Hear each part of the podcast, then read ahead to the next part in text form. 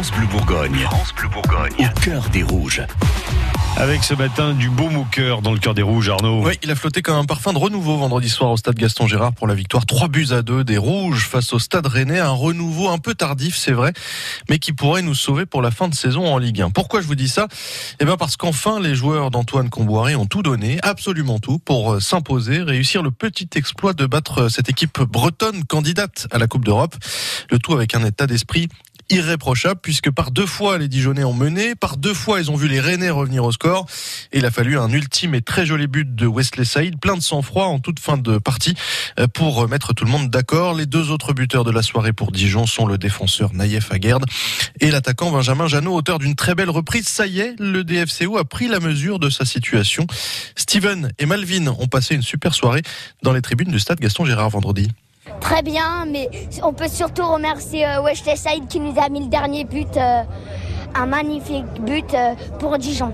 Parce que c'est lui qui nous a mis le dernier but pour sauver notre honneur. Et là, je pense qu'on va remonter. Et l'année prochaine, on sera prêt. On sera prêt. Il fait même plus que sauver l'honneur. Il marque le but de la victoire. Et en plus, il est le meilleur joueur de, de ce match. Donc, euh, on le remercie. Et l'année prochaine, on sera prêt pour recevoir Paris.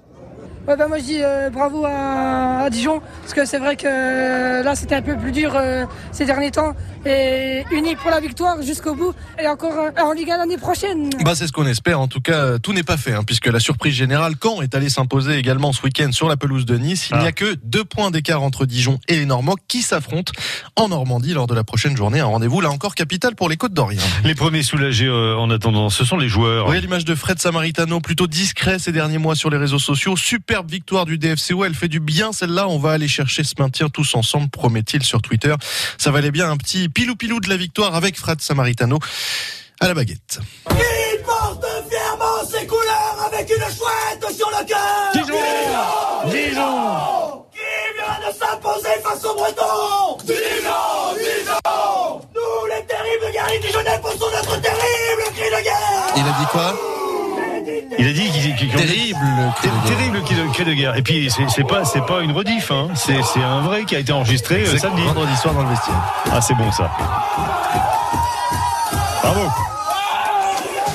Suivez Au cœur des rouges sur FranceBleu.fr. FranceBleu.fr.